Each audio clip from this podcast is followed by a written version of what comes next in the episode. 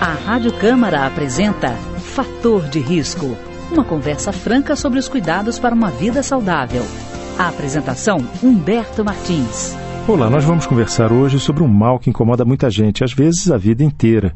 Eu estou falando da dor de cabeça. E para nos dar algumas dicas sobre a chamada cefaleia, nós vamos ouvir hoje o Dr. Mário Pérez, que é neurologista com doutorado pela Escola Paulista de Medicina e pós-doutorado pela Jefferson Headache Center, da Filadélfia, nos Estados Unidos.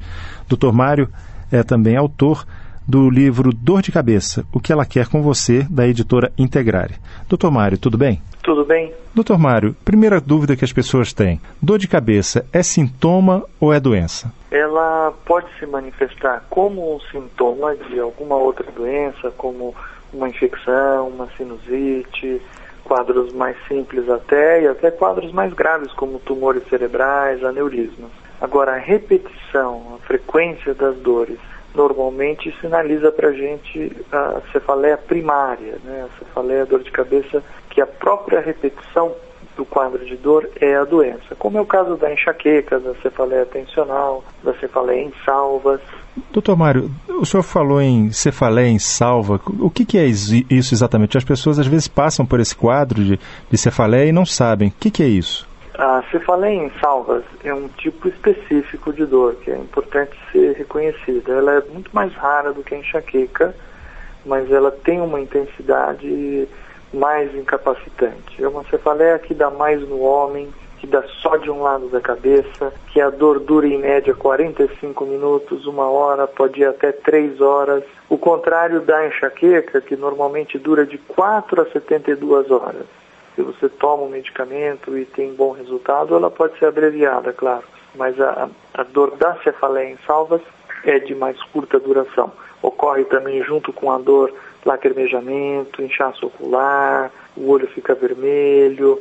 Então, essa periodicidade da dor vindo várias vezes ao dia, às vezes predomina à noite e também a sazonalidade, quer dizer, a, predileção que existe dela ocorrer em alguns meses do ano, fazem da cefaleia em salvas uma cefaleia bem característica, né, bem singular. Agora, a enxaqueca, ela lateja, a, a dor vem associada a enjoo, às vezes a pessoa vomita, a luz incomoda, barulho incomoda, ela pode ap apresentar também alterações visuais, como pontos escuros, pontos luminosos, antes até da crise, né, ou durante, que é a chamada aura da enxaqueca, né, enxaqueca com aura. Então existem diversos sintomas da enxaqueca que são importantes de, de serem lembrados. Né? Então um conjunto de dor mais sintomas como enjoo, cômodo com a luz, com barulhos mais comuns. Doutor Mário, e o senhor fala no seu livro que a enxaqueca dá um aviso antecipado de, às vezes, 12, 24 horas antes, com sintomas como irritabilidade, bocejos, sensibilidade à luz, ao barulho, vontade de comer doces. As pessoas que sofrem de enxaqueca, poucas eu acho que sabem que existe esse aviso prévio de que ela está chegando, não é isso?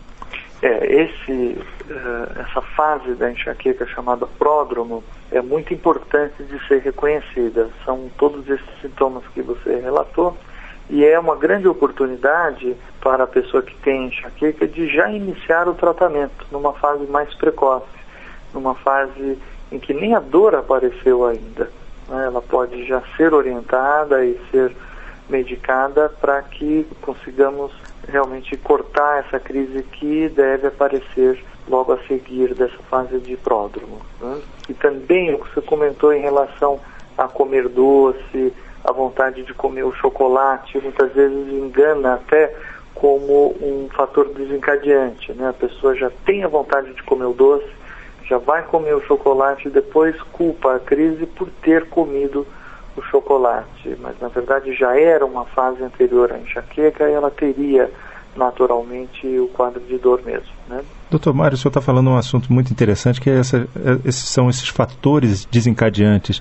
Eu imagino que para o senhor, que é um especialista na área, deve ser difícil, assim, num primeiro momento, saber exatamente o que é um fator desencadeante, porque as pessoas parecem que associam coisas que nada tem a ver, de fato, com um fator desencadeante, né? O senhor está falando de chocolate, por exemplo, mas devem ter outros fatores, né, que são é, atribuídos erroneamente ao início, como agente provocador da dor de cabeça, né?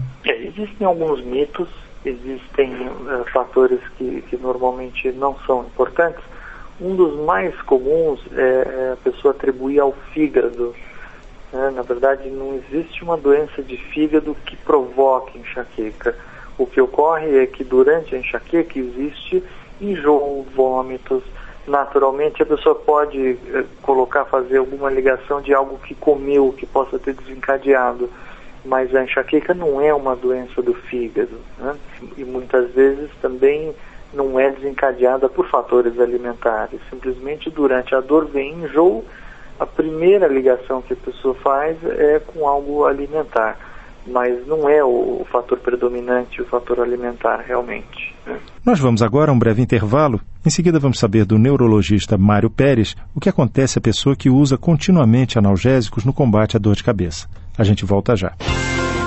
A Rádio Câmara está apresentando Fator de Risco.